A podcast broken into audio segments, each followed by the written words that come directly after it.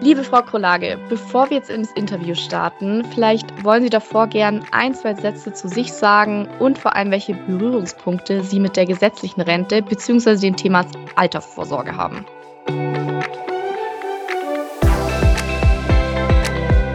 Hallo erstmal, vielen Dank für die Einladung in den Podcast. Ich leite die Unternehmenskooperation und die Datenstrategie beim IFO-Institut. Das IFO-Institut ist eines der führenden Wirtschaftsforschungsinstitute in Deutschland. Und in meiner Rolle habe ich auch verschiedene Forschungs- und Politikberatungsprojekte zum Thema Rente. Ähm, ein großer Fokus sind hier Reformen, wie beispielsweise die Rente mit 63, aber auch die Analyse von Altersarmut. Und das ist eben gerade für Frauen ein ganz wichtiges Thema, über das ich heute auch sprechen möchte. Und ich arbeite damit primär mit Daten aus der gesetzlichen Rentenversicherung. Die sind natürlich anonymisiert. Das mhm. heißt, Sie müssen hier keine Sorge haben, dass Ihre Rentendaten zweckentfremdet werden. Ich genau weiß, was Sie in Rente bekommen. Da gibt es gute Datenschutzgrundsätze. Aber ich arbeite dort eben mit vielen großen Daten der Rentenversicherung, aber auch mit Daten zur privaten Vorsorge, mit Umfragedaten, um eben ein umfassendes Bild zu entwickeln, welche Perspektiven es bei der Rente gibt, wie gewisse Reformen wirken und wer davon betroffen ist. Ja, super spannend auf jeden Fall. Und in unserem Podcast Frau Sichert möchten wir eben insbesondere Frauen für das Thema Versicherung und damit einhergehend natürlich auch die Altersvorsorge begeistern, sage ich mal. Und ähm, geben jetzt Ihre Daten, die Sie erheben oder erhoben haben, Aufschluss, wie es jetzt so ja beim geschlechterspezifischen Vergleich, sage ich mal, aussieht. Also Stichwort Gender Pension Gap, weil ähm, ja also sehen wir quasi bereits in der gesetzlichen Rentenversicherung den Unterschied jetzt zwischen dem, was Männer und Frauen, sage ich mal, im Alter ausbezahlt bekommen? Ja, das sehen wir tatsächlich. Die Unterschiede sind deutlich und leider nicht ideal. Frauen haben im Durchschnitt eine deutlich geringere Rente als Männer. Ähm, wir reden ja bei Männern von einer derzeitigen Altersrente von 1227 Euro im Monat. Bei Frauen liegt die nur bei 807 Euro. Das ist die gesetzliche Rente. Und die Unterschiede sind noch mal größer in Westdeutschland. Also in Ostdeutschland gibt es keinen besonders großen Gender Pension Gap. Ähm, Frauen in Ostdeutschland haben eine durchschnittliche Rente von 1082 Euro, Frauen in Westdeutschland leider nur von 737 Euro. Und das ist wirklich nicht sonderlich viel. Uh, ja. Und Außerdem muss man dazu sagen, das sind überhaupt nur die Personen, die überhaupt eine gesetzliche Rente bekommen. Wenn man nicht fünf Jahre in die Rentenversicherung eingezahlt hat, dann hat man eben auch diesen Anspruch nicht und dann ist es ein bisschen eng. Und das Ganze führt dann dazu, dass der Gender Pension Gap im Jahr 2021, da haben wir Daten, da lag der insgesamt bei 46 Prozent was dazu führt, dass Altersarmut tatsächlich in erster Linie ein weibliches Phänomen ist. Das klingt jetzt alles sehr pessimistisch. Ich möchte danach noch später noch zu ein paar Ideen kommen, was man dagegen machen kann, was auch Sie als Frau machen können, um Ihre Rente zu sichern. Ähm, aber zuerst einmal noch die Zahlen. Ähm, ich hatte mal vor, vor einigen Jahren eine Studie für die Bertelsmann Stiftung gemacht mit Prognosen für die Zukunft. Und da haben wir eben gesehen, dass Frauen ähm, über 65 zu 20 Prozent armutsgefährdet sind, Männer nur zu 15 Prozent. Und dieses Armutsrisiko besteht besonders bei alleinstehenden Frauen. Mhm. Und wir gehen davon aus, dass bis 2036 rund 50 Prozent der 67-jährigen alleinstehenden Frauen armutsgefährdet sind und 27 Prozent der 67-jährigen alleinstehenden Frauen von staatlichen Leistungen abhängig sind, sprich Grundsicherung im Alter. Also armutsgefährdet ist nicht ganz so wenig Geld wie Grundsicherung im Alter, ähm, aber es ist ein politisch relevanter Punkt und ein gesellschaftspolitisch relevanter Punkt, wo man eben echt überlegen muss, was kann man dafür tun, dass dieses Risiko reduziert wird. Und können Sie vielleicht auch Ursachen jetzt benennen, weshalb Alters Armut nach wie vor einfach mehr Frauen als Männer betrifft? Da gibt es primär drei Gründe, äh, warum mhm. Frauen auch weniger in die gesetzliche Rentenversicherung einzahlen. Zum einen haben wir leider immer noch einen Gender Pay Gap. Frauen verdienen im Durchschnitt weniger und wer mhm. weniger Einkommen hat, zahlt auch weniger in die Rentenversicherung ein und das führt zu geringeren Renten. Und dann ist eben der Punkt, dass viele Frauen lange für Kindererziehung aussetzen ohne dafür adäquat privat vorzusorgen. Da sind wir schon ein bisschen bei einer Andeutung, was, was helfen kann, wenn man aussetzt. Mhm. Ähm, mhm. Und viele Frauen arbeiten langjährig Teilzeit. Und besonders armutsgefährdet sind eben weibliche Alleinerziehende ähm, nach einer Scheidung, die vielleicht auch gar nicht mehr die Mittel haben, vorzusorgen. Und wie gesagt, das klingt alles so pessimistisch. Was mir hier wichtig wäre, ist, es gibt probate Wege, das Armutsrisiko für sich selber drastisch zu reduzieren, selbst wenn man eine Weile für Kinderbetreuung aussetzt. Okay, wel welche Wege wären das denn? Beispielsweise, indem der Ehepartner oder der Freund in eine private Rentenversicherung einzahlt. Okay. Was eben auch wichtig ist, mhm. nicht den Kontakt ja. zum Arbeitsmarkt verlieren.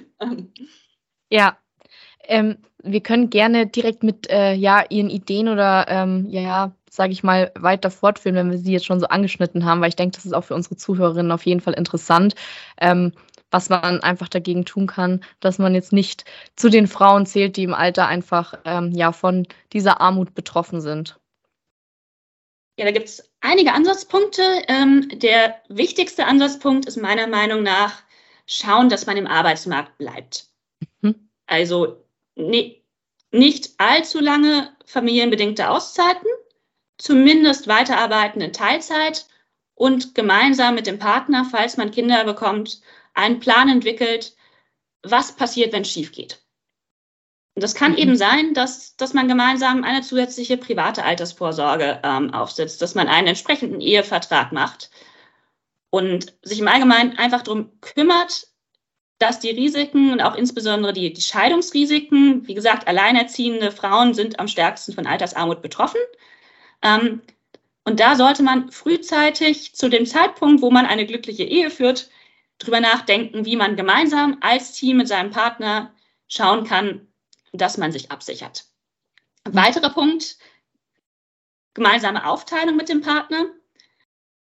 Es ist ja nicht unbedingt gesetzt, dass, dass die Frau aus dem Arbeitsmarkt aussetzt, wenn es Kinder gibt. Man kann auch 50-50 machen. Ähm, es gibt hier zahlreiche Möglichkeiten. Man kann gerne einfach drüber, drüber nachdenken, welches Lebensmodell so ist, dass es für, für beide Beteiligten passt und das aber gleichzeitig beide Beteiligten absichert. Mhm. Und genau. jetzt hat. Mhm. Entschuldigung, ich wollte gar nicht unterbrechen. Ja, gerne. Ein weiterer Punkt wäre auch noch betriebliche Altersvorsorge. Also wenn Sie mhm. über Ihre Firma die Möglichkeit haben, eine betriebliche Altersvorsorge abzuschließen, sind da die Konditionen häufig sehr gut. Das kann sich wirklich lohnen. Dort bekommen Sie bei Ihren Arbeitgeber noch einmal eine Unterstützung und ähm, potenziell mehr Geld im Ruhestand. Genauso eben private Altersvorsorge, ähm, Sparprodukte. Es muss nicht immer eine private Rentenversicherung sein. Auch Kapitalanlage in ETFs führt dazu, dass mehr Geld vorhanden ist. Ähm, da gibt es viele Möglichkeiten. Kritisch wird es dann, wenn, naja, man ohnehin ein geringes Einkommen hat und vielleicht keinen Partner hat. Dann ist die Situation tatsächlich nicht ideal, aber da gibt es tatsächlich auch ein paar Vorkehrungen in der gesetzlichen Rente, wie zum Beispiel die Grundrente, die vor einigen Jahren beschlossen worden ist. Die stockt die Rente auf für Personen, die lange gearbeitet haben, aber lange zu einem geringen Einkommen gearbeitet mhm. haben, beispielsweise aufgrund von Teilzeittätigkeit. Und hier kann man sich auch darüber informieren, wie das geht, um zusätzlich die Rente aufzustocken. Super, also das sind jetzt auf jeden Fall schon ganz viele Punkte. Danke dafür. Ich denke, da können unsere Zuhörerinnen auf jeden Fall viel von mitnehmen.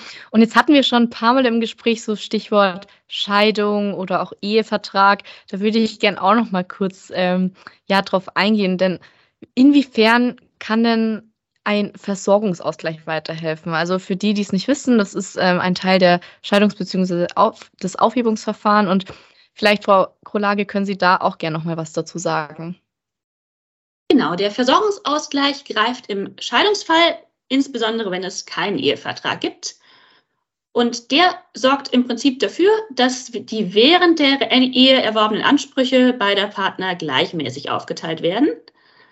Ähm, das heißt konkret in dem Fall, dass man sich mit Mitte 40 nach 15 Jahren Ehe und sehr wenig Erwerbstätigkeit scheiden lässt, dann werden für diese 15 Jahre der Rentenanspruch, der, der vom Partner erworben wurde, der wird dann aufgeteilt auf beide Beteiligten. Das sind dann die sogenannten Entgeltpunkte. Dort gibt es ein Splitting. Das heißt, es ist dann durchaus eine gesetzliche Rente vorhanden. Insofern sehr wichtiger Punkt bei einem Ehevertrag, wenn man beabsichtigt, aufgrund von Kindern die Erwerbstätigkeit zu reduzieren, nicht auf den Versorgungsausgleich verzichten. Gleichzeitig, Ehevertrag kann auch andersrum gestaltet werden und zwar so, dass ähm, der, der Partner sich zu weiteren Leistungen verpflichtet ähm, im Scheidungsfall. Das kann für manche Familienmodelle auch funktionieren. Für viele Familienmodelle kann es auch einfach funktionieren, sich, sich mal zusammen hinzusetzen, einfach zu überlegen, wie stellen wir sicher, dass wir beide gut abgesichert sind und wie stellen wir auch sicher, dass beide Partner langfristig eine berufliche Perspektive haben. Ja, super. Ich denke, damit haben wir eigentlich ähm, alles zu dem Thema tatsächlich klären können. Also auch sehr spannend mit Ihren Daten. Vielen Dank dafür, dass Sie ja unseren Zuhörerinnen da mal einen Einblick gegeben haben, wie es eigentlich wirklich ausschaut. Und ich denke, das äh, spiegelt auch wirklich die Wichtigkeit und Dringlichkeit wider, sich mit dem Thema Altersvorsorge und Versicherungen einfach zu beschäftigen. Haben Sie vielleicht abschließend noch etwas, was Sie gerne unseren Zuhörerinnen mitgeben möchten? Gerne. Erster Punkt, das war jetzt alles ein bisschen pessimistisch. Werden Sie nicht pessimistisch, werden Sie aktiv, machen Sie sich Gedanken, was Sie machen können. Kontaktieren Sie Versicherungen, schließen Sie private Versicherungen ab, reden Sie mit Ihrem Partner, falls Sie einen Partner haben. Planung ist das Wichtigste. Damit können Risiken schon deutlich abgefedert werden. Super, Und damit glaub, möchte ich mich. Ja. Sehr gerne. Sie, Sie können gern ausreden. Damit möchte ich mich auch schon für das, das Interview bedanken. Ähm, vielen, vielen Dank. Ähm, ich hoffe, die ähm, Informationen helfen einigen der Zuhörerinnen weiter. Ähm, es ist ein wirklich wahnsinnig relevantes Thema und ja. Ähm, ja. ich hoffe, dass da das in der Zukunft auch immer weiter auf den Schirm von Personen tritt. Dem ist nichts mehr hinzuzufügen, außer auch Danke an Sie nochmal, äh, Frau Krolage, dass Sie sich die Zeit genommen haben. Und ja, dann wünsche ich Ihnen noch einen schönen Abend und vielleicht bis zum nächsten Mal. Dankeschön. Tschüss. Wiedersehen.